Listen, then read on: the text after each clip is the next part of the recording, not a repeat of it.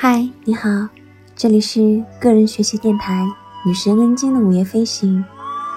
谢谢你来和我一起学习那些让你更聪明的科学新概念。今天我们将要一起学习的是第二十一个概念：我们在宇宙中并不孤独。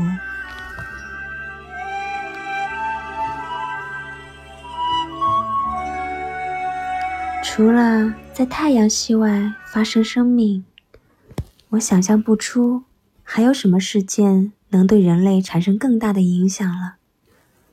人类中心主义和地球中心主义主宰着大多数的文化思考与社会思考。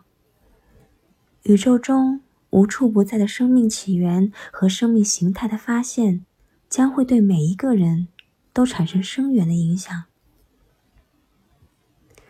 我们生活在一个微观星球上，在海洋、湖泊和河流里面，在地球内核以及大气层中，每一立方厘米中都包含了一百万个微型细胞。每一个人体都有一百万亿个细胞组成。地球上有能够承受上千万拉德电离辐射的微生物。也有能抵抗足以溶解人类皮肤的酸碱度的微生物。微生物能在寒冰中生长，也能在超过一百摄氏度高温环境下繁殖。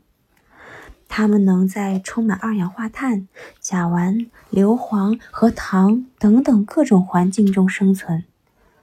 在过去的几十亿年里面，人类。和火星的往来已经将数以万亿计的细菌带入太空中，因此，如果我们在太阳系，尤其是在火星上没有发生微生物的话，那将令人非常的惊讶。最近，有迪米塔尔·塞萨罗夫和他的同事们对太阳系以外的地球及类地行星的发现。包括对水的发现，都极大的增加了发现新生命的可能性。塞谢罗夫预计，在银河系中有大约十万个类似于地球或超级地球的行星。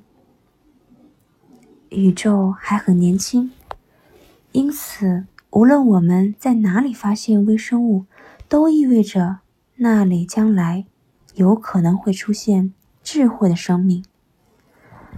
你看，对太空的持续探索将会永恒的改变人类。